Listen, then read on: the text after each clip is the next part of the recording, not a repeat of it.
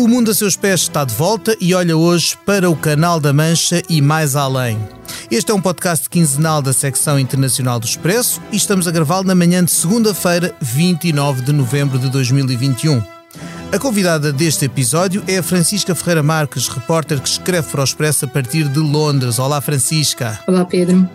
Vamos falar de vários abalos que o governo de Boris Johnson tem sofrido nas últimas semanas, numa emissão cuja edição técnica está a cargo da Joana Beleza, editora multimédia do Expresso, e cuja condução me cabe a mim, Pedro Cordeiro, editor da secção internacional. Primeiro foi a demissão de um deputado por conflito de interesses entre vida política e atividade profissional. Depois, um discurso estranho em que o primeiro-ministro perdeu o fio à meada e acabou a falar da personagem de desenhos animados Peppa Pig. So, with, with safer streets, uh, with great local schools, uh, with fantastic uh, broadband, uh, uh, forgive me, people will have the confidence to stay nearer the place they grew up, to start business. And Tony, yesterday I went, uh, as, as we all must, to, to Peppa Pig World. I don't know if you've been to Peppa Pig World. Who's been to? Who's been to Peppa Pig World. Not enough. Pelo meio, a interminável saga do Brexit, que levou ainda este fim de semana as escaramuças entre pescadores franceses e britânicos no canal, canal esse onde tragicamente morreram dezenas de pessoas, mais dezenas de pessoas, de melhor, a semana passada a tentar chegar às costas britânicas. Francisca, deste novelo todo, o impacto para o governo de Johnson parece inegável. Uh, é isso, e, e, começa a ser uh, um bocadinho difícil uh, não ver essa realidade. E, e cá em Londres, e, e, diria que um bocadinho no Reino Unido, no geral, têm sucedido capas de jornais e artigos, e, mesmo um bocadinho a sensação que fica é que Boris Johnson está sem foco. E, e, as capas têm sido marcadas por, pela expressão U-turn, ou seja, um bocadinho em tradução livre, as voltas de 180 graus, as mudanças de direção, que é o que Boris Johnson tem sido obrigado a fazer diversas vezes.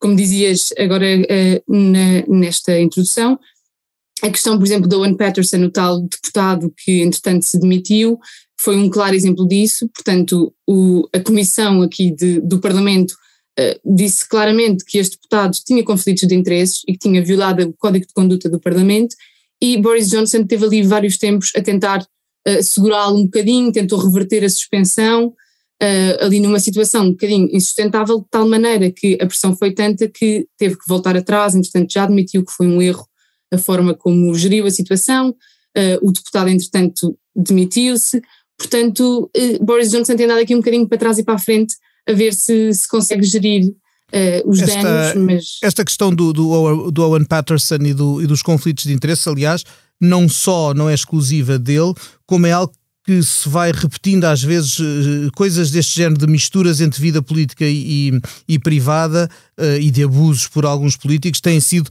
recorrentes. Eu lembro-me daqui a uns anos, durante o governo de Tony Blair, houve escândalos como o do, o do hum, cash for peers, portanto, os, os do, dos, aqueles empresários e gente rica que dava, doava dinheiro ao partido para a campanha, na altura ao Partido Trabalhista, e depois recebia lugares na Câmara dos Lordes, ou então o escândalo das despesas, quando montes, uma série de deputados tinham coisas que iam de rolhas da banheira até aluguer de filmes porno uh, uh, creditados nas suas despesas que depois recuperavam ao erário público. Enfim, tudo isto evidentemente desacredita a, a, a política.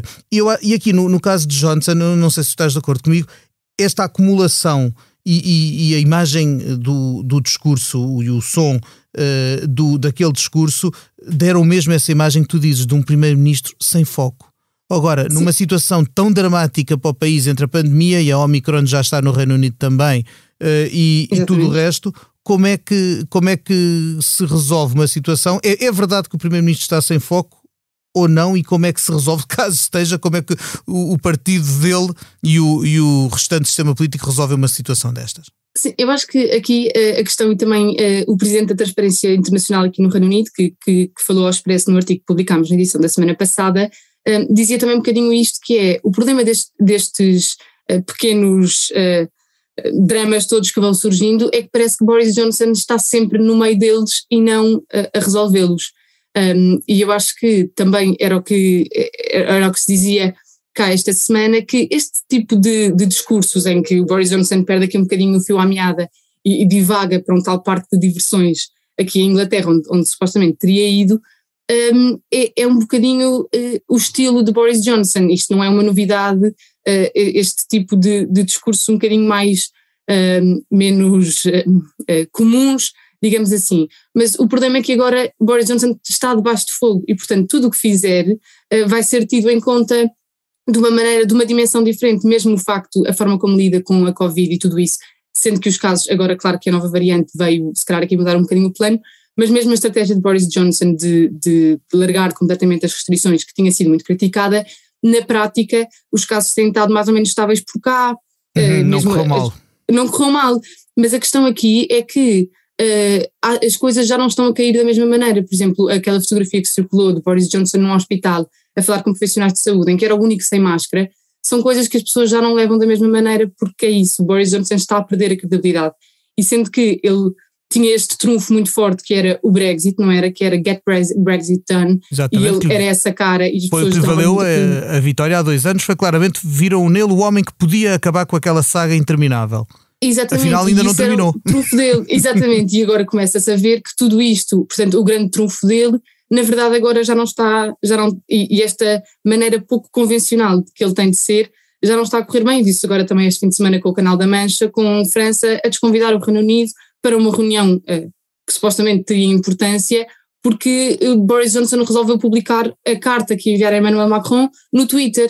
E o presidente francês vai dizer que isto não é maneira de, de se negociar entre dois países. Exatamente. Portanto, tudo que o Boris Johnson faz, que se calhar, pronto, é, era mais ou menos aceite pela, por, por este é, era quase o homem do Brexit, não era que ia resolver o problema, de certa maneira o fio está a ficar mais curto. Até porque uh, o Brexit tipo não está resolvido, ainda há, ainda há coisas que, que o Reino Unido quer renegociar com a Europa e com a União Europeia e que a União Europeia tem pouca vontade de reabrir, e há, uh, corrige-me se eu estiver errado, o, alguma perturbação, eu não sei, para o dia a dia de um, de um britânico, uh, as questões uh, de abastecimentos, de comércio, notam-se? Naquela altura um, de outubro, fim de setembro, outubro, a situação teve um bocadinho mais complicada, sobretudo por causa da questão da gasolina, uh, houve de não haver, da corrida aos postos de abastecimento por não haver um, transportadoras e tudo isso, e a situação nessa altura efetivamente complicou-se, e foi também quando escrevemos para o Expresso sobre isso, ia-se ao supermercado e via-se claramente que havia coisas em, em, em falta. Claro que nunca foi uma escassez generalizada, nem que merecesse preocupação das pessoas não se poderem abastecer, haveria sempre se não houvesse isto, havia aquilo, e se não houvesse nesse supermercado, haveria noutro, mas a verdade é que havia falhas de abastecimento que não são próprias uh, de, de um país como o Reino Unido, como nós estamos habituados, em que estamos habituados a ter um, uh, a oferta toda, e portanto isso notou-se claramente, e as pessoas começaram a ficar um bocadinho assustadas a ver onde é que isto iria dar, porque se a situação se prolongasse, uh, era difícil. E ia ter coisas mais caricatas, ainda no outro dia estava num, num café e às vezes alguém pediu uma caipirinha e o, e o o empregado respondeu: Olha, caipirinha não temos porque não há cachaça, estamos com muita dificuldade na, na, distribuição, não há.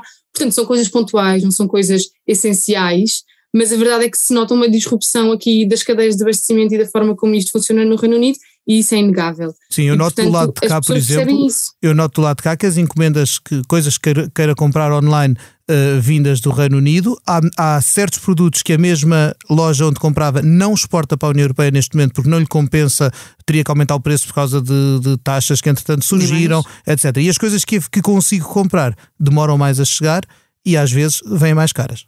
Sim, e outra coisa claramente que se nota é nos trabalhadores. Portanto, havia muito esta estas pessoas que vinham para o Reino Unido por períodos mais curtos, seis meses, o que fosse, ganhar algum dinheiro extra, uhum. e neste momento é muito difícil, com a questão toda dos visas, etc., é muito difícil ir para o Reino Unido, não compensa muitas vezes o investimento inicial, o número de pessoas que, que o conseguem fazer, e portanto é muito mais difícil. A todos os sítios, já era muito fácil arranjar trabalho cá nos restaurantes, etc., mas neste momento todos estão a contratar e todos sentem falta de trabalhadores, mesmo trabalhos mais pontuais, eh, como as au pairs, as babysitters, isso tudo, todas as pessoas dizem que é muito mais difícil uh, encontrar. Portanto, há aqui um, Porque uma as pessoas têm mais dificuldade em chegar legalmente ao Reino Unido, é isso? Nem mais, e, e arranjar vistos para trabalhar cá, uh, as coisas são caras, mesmo um visto para uma pessoa de, de, de, Portugal, de qualquer país da União Europeia, vir estudar para o Reino Unido neste momento, tem que fazer um investimento inicial de 1.300 euros só para conseguir um visto uh, para vir para cá, mais todas as outras coisas que são necessárias. Portanto, a relação está efetivamente diferente e as pessoas é que agora começam a perceber os impactos mais claros uh, do Brexit.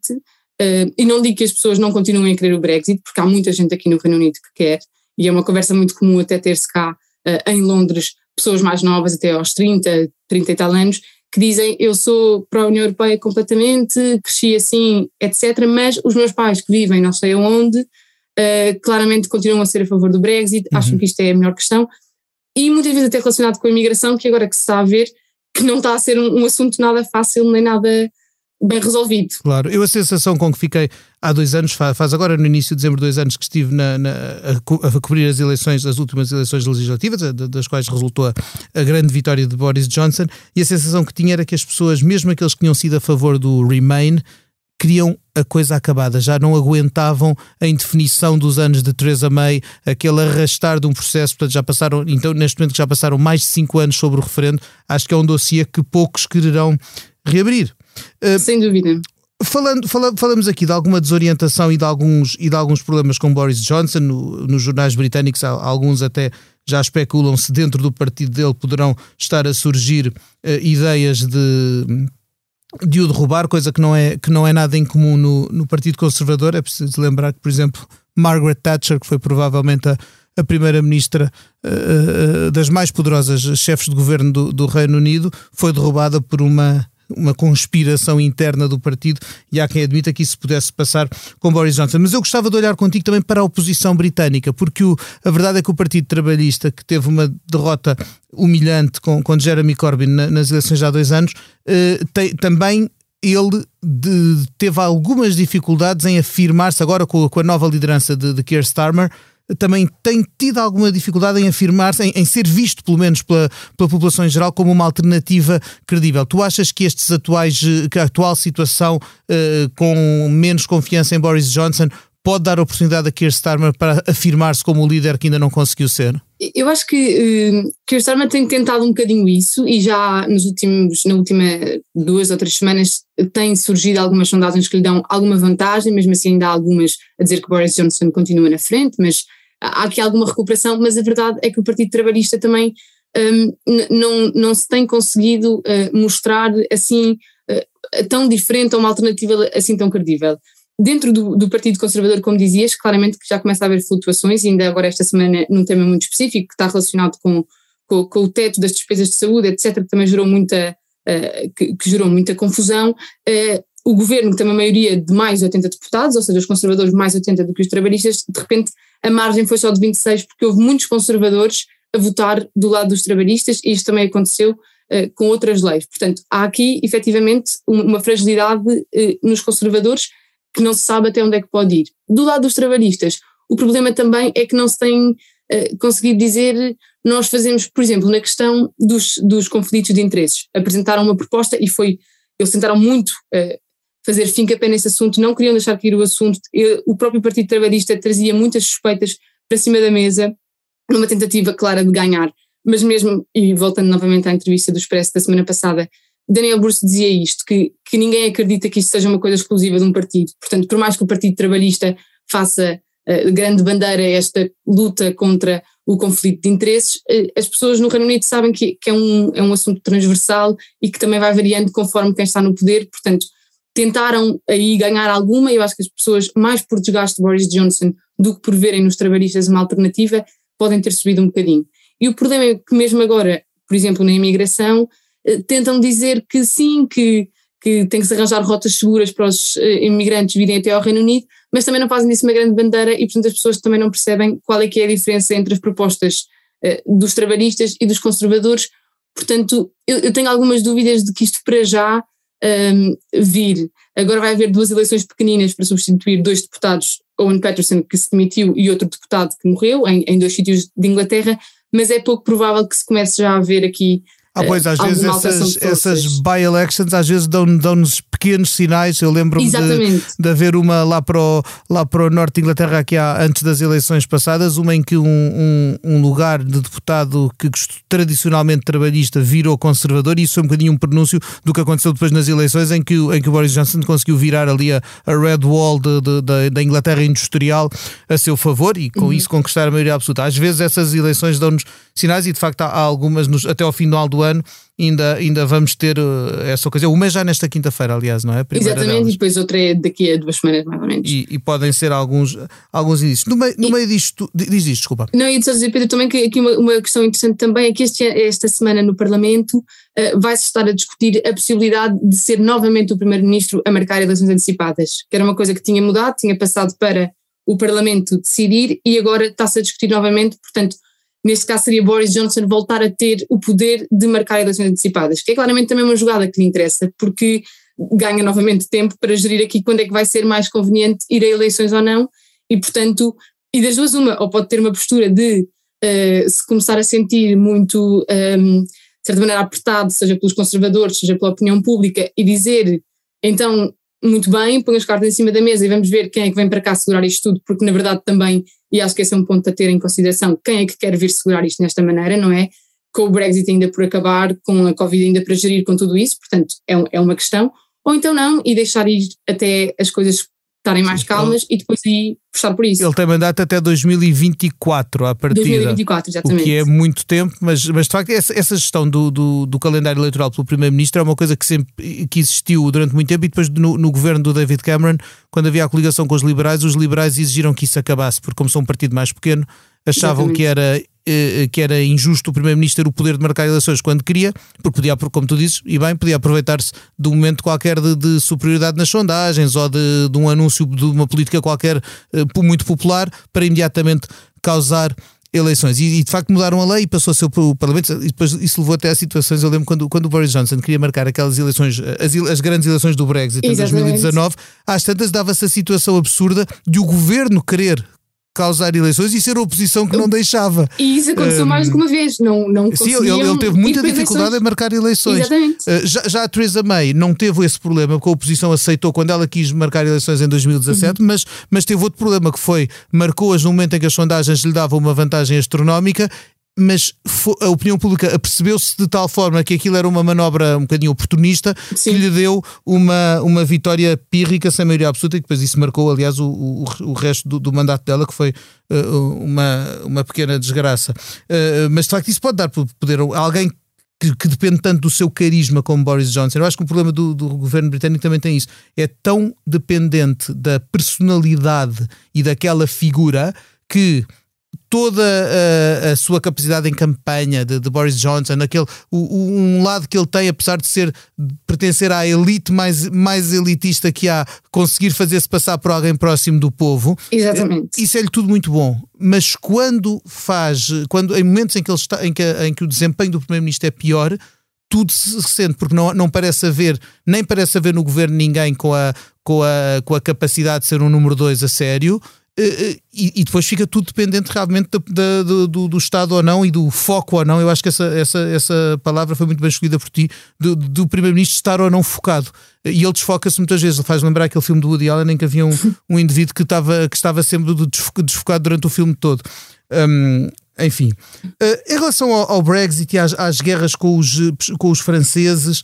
Um, em que, é que, em que é que pode consistir, de que, o que é que podem ser os próximos passos para acabar com esta telenovela em que de 15 em 15 dias ouvimos dizer que, um, que uma traineira francesa foi, de, de, foi uh, travada ao pé de, New, de Jersey ou uhum. que um barco inglês ficou bloqueado não sei onde. O que é que está a acontecer em termos... Há, há, um, há a sensação de que há negociações em curso verdadeiras e que podem levar a qualquer lado? Eu acho que a questão, novamente aqui, eu acho que inevitavelmente a tal volta de 180 graus que tem marcado os últimos dias, acho que eventualmente o governo britânico vai ter que a dar aqui também. Porque hum, há, há uma questão aqui com a França também interessante, que é, há eleições em França também em abril, portanto daqui a pouco tempo, e portanto o presidente francês também está um bocadinho a, a querer marcar uma posição e a querer explicar que o problema não é só do outro lado um, da fronteira e do outro lado do canal. Um, agora, a nível de, das negociações, o Reino Unido tem adotado às vezes uma postura um bocadinho de ah, agora estamos a querer castigar por termos sido da União Europeia.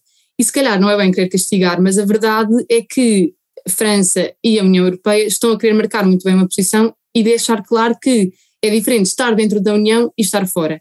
E a prova disso é que agora se reuniram este domingo uh, Alemanha, Holanda, Bélgica, França, a Comissária Europeia dos Assuntos Internos, portanto, reuniram-se todos, sem o Reino Unido, como quem diz, nós uh, estamos a fazer a nossa coisa, nós temos uh, regras uh, pelo qual nos regemos todos e, portanto, se, se não querem estar, então, se não querem conversar, então nós vamos continuar por aqui a fazer isso. E, portanto, eu acho que é um bocadinho, vai ter que ser quem é o primeiro a ceder. E a Comissão Europeia, pelo menos, não tem dado grandes sinais disso. Até agora, recentemente, a Vice-Presidente da Comissão Europeia disse qualquer coisa como se queriam tanto o vosso slogan do Brexit era tanto take back control, não é? Ou seja, recuperar o controle, então mostrem que são capazes de recuperar o controle e não passem a bola para o nosso lado e, e não digam que, que agora é a França que vai resolver o problema. E, portanto, até agora, a postura da Ministra da Administração Interna tem sido. Uh, Priti muito... Patel, uma mulher duríssima, Exatamente. uma política Sim, implacável. Patel, que, que, não, que, não, que não é um, propriamente uma ministra muito diplomática, nem na forma como fala internamente, nem na forma como tem agora uh, falado com, com os parceiros uh, internacionais. E neste momento, Puri Patel está a ser altamente contestada por todos os lados, dentro do Partido Conservador, por não estar a conseguir resolver o problema da imigração. Há toda esta questão de, daquele lado mais Nigel Farage, não é? De pessoas que estão mesmo e que querem a imigração controlada ao máximo e, portanto, desse lado está a ser contestada. O próprio Boris Johnson não tem dado muito suporte, não se tem chegado à frente para defender. E depois, todos os, todas as associações uh, relacionadas com, com o problema da migração, com os refugiados, estão até a avançar com processos contra o governo britânico, porque dizem que esta postura de Priya Patel de dizer que vai reencaminhar as pessoas de volta para a França é contra as leis internacionais. Por isso, aqui, claro, tem, tem estas, estas questões todas relacionadas com a União Europeia, da Convenção de Dublin, de tudo isto, porque eh, neste momento o que aconteceu na Convenção de Dublin, que neste momento também está a ser revista na União Europeia, mas eh, o que havia era que os países podiam reencaminhar as pessoas de volta para o primeiro país onde tivessem estado, exatamente, e ou então para onde tinham ligações familiares. Neste momento o Reino Unido já não é abrangido pela Convenção de Dublin, não há acordos bilaterais, não há outros acordos, portanto há aqui uma espécie de um vazio. E por exemplo, França, eu sei que França tem ameaçado, França que tem feito alguma triagem de, de migrantes antes de, portanto, impedindo-os de, de embarcar, dado, de, seja em que transporte for, para o Reino Unido, ameaça deixar de o fazer e, e que seja, por exemplo, o, o, próprio, é engraçado, um dos pré-candidatos às presidenciais francesas é o Michel Barnier, o homem que passou os últimos anos a negociar o Brexit. Uhum. E ele defendeu no outro dia que, que há que rever esses acordos e que se calhar há que deixar, há que deixar os, os migrantes chegar ao Reino Unido e o Reino Unido que faça a gestão e a sua triagem, o que é evidentemente uma, uma ameaça é uma ameaça que, que é arma política, mas que uh, tem peso e que, e que é uma, uma, mais uma forma de pressão uh, sobre o Reino Unido. E realmente esta reunião, como tu dizes, do, do, do fim de semana, é, é, é um, mais um sinal de, de, que não levam, de que não levam a sério o governo de Boris Johnson. Nos outros países reúnem, vamos lá tratar disto, mas olha, este menino portou-se mal, veio, veio, falar da, veio falar da reunião antes de tempo no, no nas redes sociais, portanto fica de fora. Uh, pô, uma, uma espécie de, de, de, fica de castigo, não é? Isto, e tudo isto são coisas que, que de facto estão a, a minar a credibilidade do, do Johnson uh, e do seu governo, e de, num, num período de facto com algum de, de, alguma agitação. Um, no meio disto tudo, ainda temos. No meio disto tudo, ainda temos uh, e, e, não sabemos o que é que vai acontecer com a, com a nova variante Omicron e com, com as restrições que podem vir ou não uh, a ser adotadas pelo, pelo, Reino Unido, que, foi, que é engraçado que tem sido um país que, embora sempre relutante em adotar restrições a nível interno, é sempre dos mais duros a limitar a entrada ou, ou as condições em que, os, em que, os, estrangeiros entram uh, neste contexto da, da pandemia, não é? Portanto, vamos ter que ver, esperar pelos próximos dias. Sim, sempre aqui neste, nesta ideia de um bocadinho da ilha isolada, não é? Portanto, fecham-se aqui, de certa maneira, é um bocadinho a postura dos últimos tempos relativamente a muitos, a muitos temas. É o que é curioso para um governo que tem feito da Global Britain ao mesmo tempo um, um slogan para o período pós-Brexit. Francisco, o tempo está a chegar ao fim, mas eu não te posso deixar ir embora sem te dirigir a pergunta que é feita aqui a todos os convidados que passam pelo mundo a seus pés. E a pergunta é esta: se neste momento pudesses viajar para qualquer parte do mundo sem restrições, incluindo, incluindo pandemia, sem pandemia, portanto, Para onde é que irias e porquê? Olha, Pedro, eu acho que uh, com este ano, uh, estes últimos dois anos, com, com tantas restrições, eu se calhar até pensava em coisas mais longínquas, mas com as restrições a apertarem novamente aqui e em Portugal também, eu acho que o único país para onde eu quero ir, e agora aproximar-se do Natal, é Portugal, ver se isto continua aberto dos dois lados para conseguir uh, voltar a casa e voltar para aqui, que também já começa a ser mais casa sem problemas. Portanto, acho, acho que o destino vai ser Portugal. Muito bem. Olha, eu estou ansioso por voltar a Londres, onde uh, e ao Reino Unido em geral, aliás, onde não vou há já dois anos. Vamos ver se, se terei hipótese uh, em breve. Até lá, o que sugiro aos nossos ouvintes é que continuem a acompanhar a, a, cobertura que a Francisca Ferreira Marques faz a partir de Londres do que vai acontecendo no Reino Unido e a, e a restante atualidade no Expresso, uh, e hum, em papel e também no, no site e nos nossos múltiplos podcasts. O Mundo a Seus Pés regressa daqui a duas semanas com outro assunto. Para a semana estará aqui a Cristina Pérez com o África Agora. E a mim resta-me agradecer à Francisca, pela, pelo seu excelente contributo para este podcast, à Joana Beleza, que assegurou a edição técnica, e a si, caro ouvinte, que está desse lado conosco a cada semana. Muito obrigado, até breve e até sempre.